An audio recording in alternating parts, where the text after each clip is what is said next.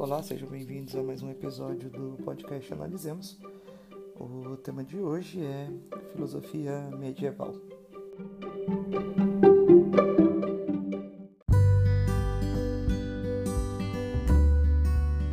O primeiro ponto para essa análise é que a filosofia medieval é, foi desenvolvida durante o período de Idade Média, obviamente.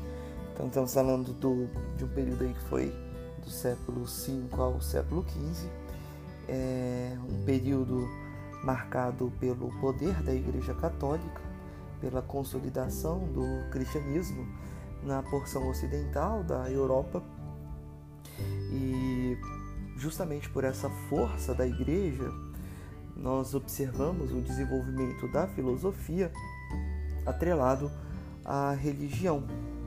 Então a filosofia medieval ela é caracterizada pela busca de conciliação entre a ética cristã, entre a consciência cristã e a razão filosófica, é, a perspectiva científica, o que nos causa um certo estranhamento, mas faz muito sentido, especialmente naquele período em que a sociedade tinha como norteadora, né, como grande norteador das ações, é, os princípios cristãos, a ética cristã. É, pensando nisso, nós conseguimos inferir algumas características da filosofia medieval, é, principalmente compreendendo aí a união entre a fé e a razão. Né? Vamos lembrar também que nós temos dentro da, da Europa uma inspiração né, na filosofia clássica ainda, até pela influência da cultura greco-romana, e esses preceitos da filosofia eles acabariam sendo adaptados ao cristianismo. Outro ponto que nós podemos destacar de influência é que todos os processos reflexivos que se deram nesse momento, eles não seriam contrários à verdade revelada, né? A realidade revelada, e aí quando nós falamos de realidade revelada, estamos falando sim dos princípios cristãos, dos princípios bíblicos, né? Então, é, quando nós pensamos esse aspecto de influência religiosa, nós já sabemos e conseguimos inferir que a reflexão ela ocorrerá em relação à existência divina, né? Vai ocorrer na relação entre fé e razão, na questão da imortalidade da alma, na questão da salvação, do pecado, do livre-arbítrio. Então, são esses os momentos que. esses pontos que identificam essa influência. E a filosofia medieval ela pode ser pensada é, em momentos, em quatro momentos mais fortes, né? A filosofia desenvolvida pelos padres apostólicos, a filosofia desenvolvida pelos padres apologistas e aquelas duas correntes que são mais relevantes, né, que são mais importantes na filosofia medieval, que aparecem nos processos seletivos. Para quem vai fazer vestibular aí, é importante saber que são a patrística e a escolástica. Justamente por isso nós daremos uma ênfase maior à patrística e à escolástica.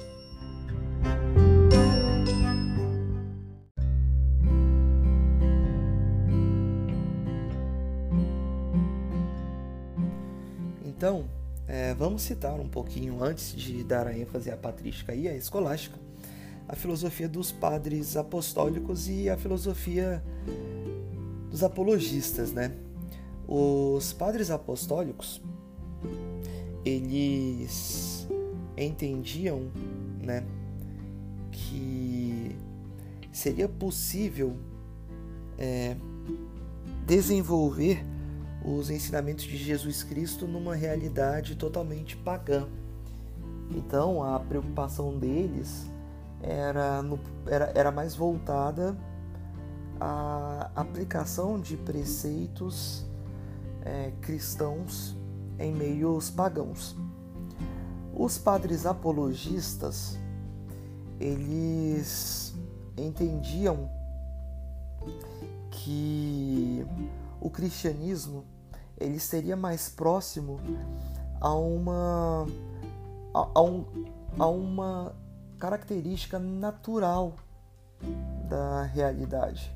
Então, é, nesse sentido, eles compreendiam que o cristianismo ele era superior ao pensamento greco-romano por um critério da própria natureza humana. Então eles davam essa ênfase. Agora falamos, vamos falar um pouquinho de filosofia patrística, né? Filosofia patrística, vamos falar, abordar, na verdade, a filosofia patrística que já tem um peso muito grande. Primeiro ponto de destaque da filosofia patrística é que a filosofia patrística ela se destaca pelo, pelo pela grande influência platônica, né? O maior pensador aí da filosofia patrística é Agostinho de Hipona. Tem esse nome aí porque os textos é, desse período foram escritos pelos padres, né? E aí daí pater, por isso patrística. E essa influência platônica é o grande elemento da filosofia patrística. Então, é, a filosofia patrística ela parte do princípio de que o homem entende Deus pela sua revelação né? E tinha essa possibilidade. A filosofia escolástica, ela já era caracterizada pela influência aristotélica. Então Aristóteles é o grande norteador desse movimento. Era um movimento que buscava um processo reflexivo na existência de Deus, né? Então, para eles, a existência divina ela poderia ser compreendida pela razão, esse processo racional ele resultaria né, na, na, na conclusão da existência divina. Então, a utilização do empirismo, da lógica, ele resultaria na conclusão da existência divina. E o principal pensador escolástico aí foi São Tomás de Aquino.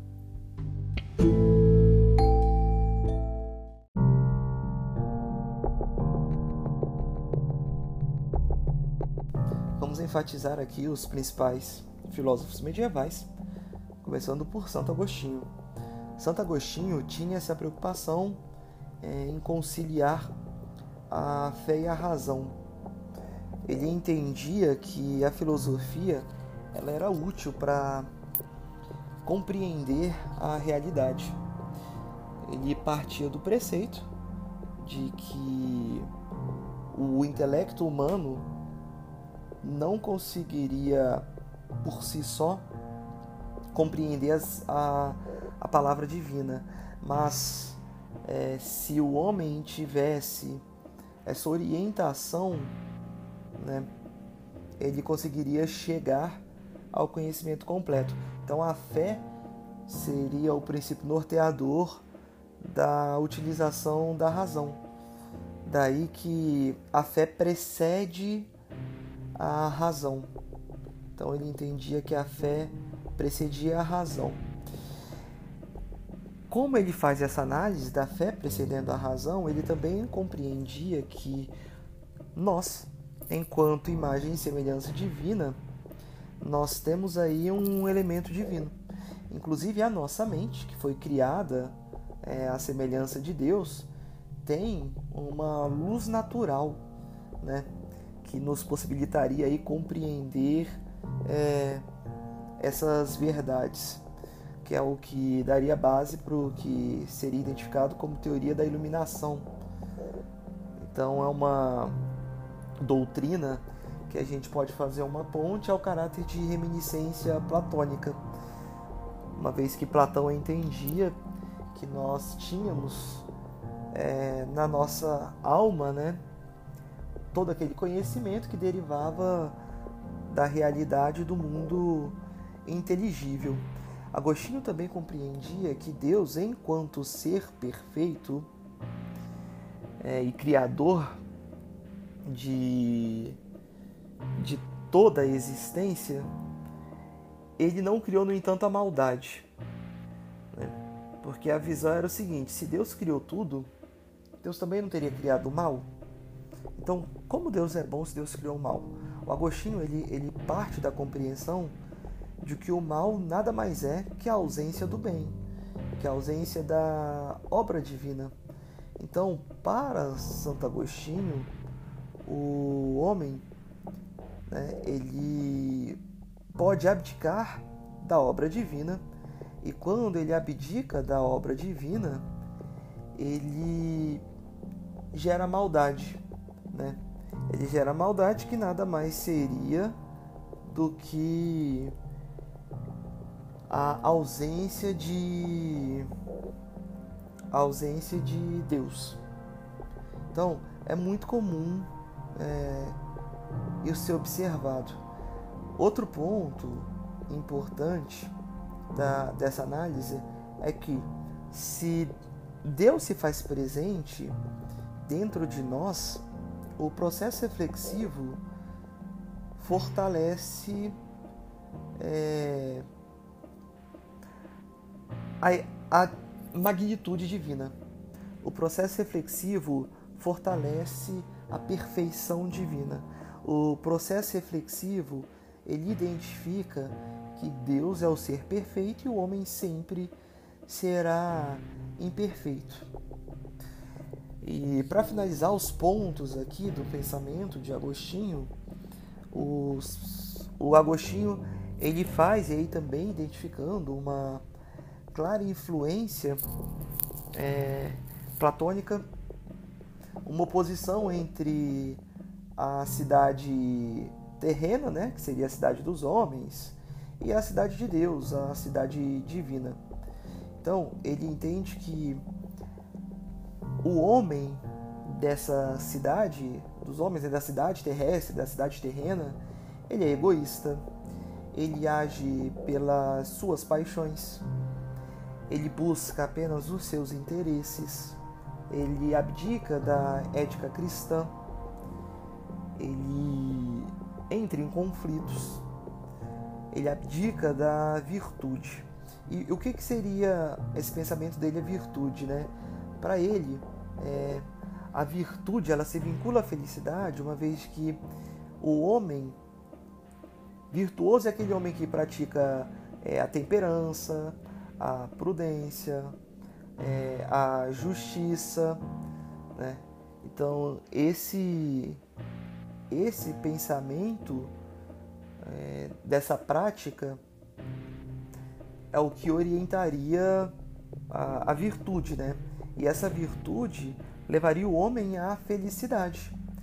E esse homem que pratica tudo isso, ele seria um homem eleito aí à cidade de Deus.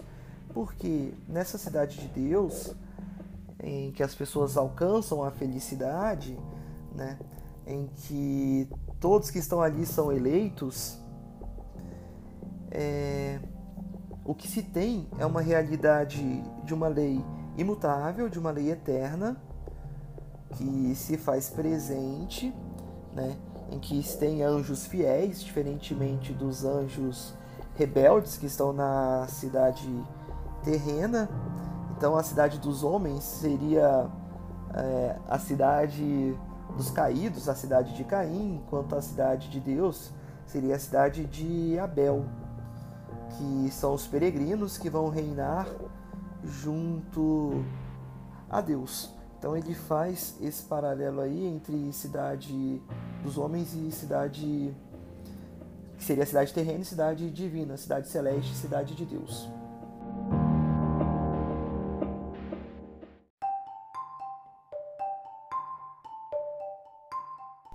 E São Tomás de Aquino.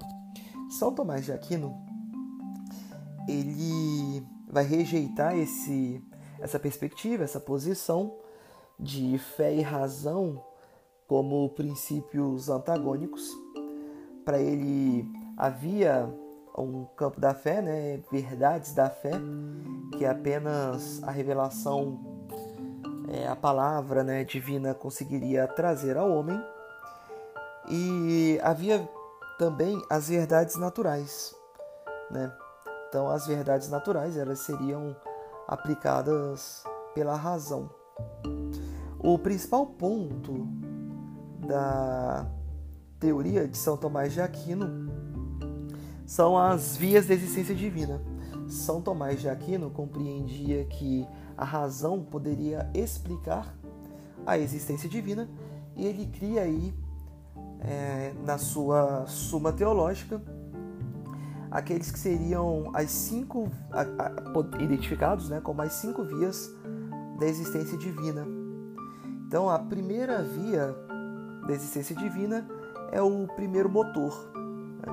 Ele parte do preceito de que tudo que existe, né, tudo que se move, teve um movimento, né, um motor inicial. Então, teve alguém que fez o primeiro movimento, que fez é, o primeiro esforço ali para mover, e aí pensando movimento não é, em relação ao movimento de um corpo específico, mas sim de todo o funcionamento, de todo o processo de existência. E para ele, esse primeiro motor é Deus.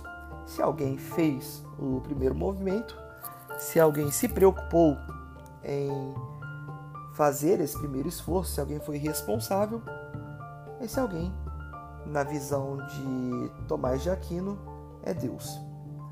O segundo princípio, e a gente observa uma influência muito grande de Aristóteles no segundo princípio, é o princípio de causalidade, né, de primeira causa, ou que aí na influência aristotélica a gente pode pensar em causa eficiente. É, se todos os fenômenos que existem fossem investigados, em todos eles encontraríamos uma causa. E essa causa teria sido gerada por outras causas, que teriam sido criadas por outras causas. Para ele, essa investigação sucessiva, essa investigação contínua, ela acabaria resultando e expondo é, que tudo que existe teve essa primeira causa, né? Essa causa eficiente, esse princípio de causalidade, e o primeiro princípio, a primeira causa seria Deus. O terceiro argumento é, parte aí da noção de ser contingente e ser necessário. Então, se tudo que existe é passageiro, é porque existe alguma coisa que é permanente. E isso que é permanente, inclusive, que possibilita isso que é passageiro. O que existe de passageiro só existe porque existe algo permanente que possibilita essa passagem. Então, para ele, Deus é o ser necessário. Então, tudo que existe se vincula a Deus. Tudo que existe tem a sua existência temporária, está vinculado a Deus, né? Então Deus é o é a origem, né, o ser necessário de tudo que existe. O quarto, a quarta via aí da existência também identifica uma presença aristotélica muita força, muito, grande, né? Porque compreende que há níveis é, de qualidades. Então, para ele, analisando tudo que existe, nós perceberemos graus de perfeição. Então, há graus mais elevados ou menos elevados de perfeição, sendo compreendido aqui é, o grau de perfeição como um, uma possibilidade de aperfeiçoamento. Tá? Então, algumas coisas que existem, elas já são mais aperfeiçoadas, outras não. E para ele, tudo que existe, se pode ser considerado mais aperfeiçoado ou não, é porque nós comparamos com algo. Nós temos um, uma, uma possibilidade de comparação. E para ele, essa possibilidade de comparação desses níveis de perfeição é justamente a existência divina. Como Deus existe, Deus é o ser mais perfeito, né? É o ser que tem tudo no último grau, todos os seus atributos no mais puro nível de perfeição. Deus seria aí o ser perfeito. E esses graus de perfeição seriam aí então essa quarta via da existência divina. E a quinta via da existência divina, ela parte do preceito de que tudo que existe tem uma finalidade. Então, é, e aí também uma influência aristotélica, se tudo na natureza tem um propósito, né? se a gente consegue observar uma relação de propósito da natureza, é, todo o universo também tem esse propósito. Então, tudo, tudo que existe, inclusive o universo, tem um propósito. E se tem um propósito é porque alguém pensou esse propósito, alguém planejou esse esse propósito e esse pensamento, né? Ele foi é, na visão do São Tomás de Aquino, ele identifica a presença divina. Então, Deus que pensou tudo isso, Deus é. E aí a gente vai falar de inteligência ordenadora, né? Deus tem aí essa inteligência ordenadora que constrói toda tudo que existe, todo o mundo, toda a realidade, toda a natureza. São Tomás de Aquino também, ele pensa em lei natural e lei divina, né? Então, ele partilha da perspectiva de Aristóteles que o homem é um animal político, né? Um animal social e por ele ser esse animal político, esse animal social, é, a família, esse primeiro, está, esse primeiro espaço, né? O Estado vai ser um resultado desse contato, seria uma continuação aí, e o Estado, na visão dele, deveria sim existir, mas ele deve seguir os preceitos é, cristãos, os preceitos de moral, de ética, né? Da, da igreja, porque essa lei divina ela vai levar o homem ao paraíso. Então ele pode pensar em, na verdade, em três leis, né? A lei natural, que se refere à, à proteção da vida, a lei positiva, que é aquela criada na sociedade, e a lei divina, que resultaria aí na salvação do, do homem. Esses são os pontos principais do pensamento de São Tomás de Aquino.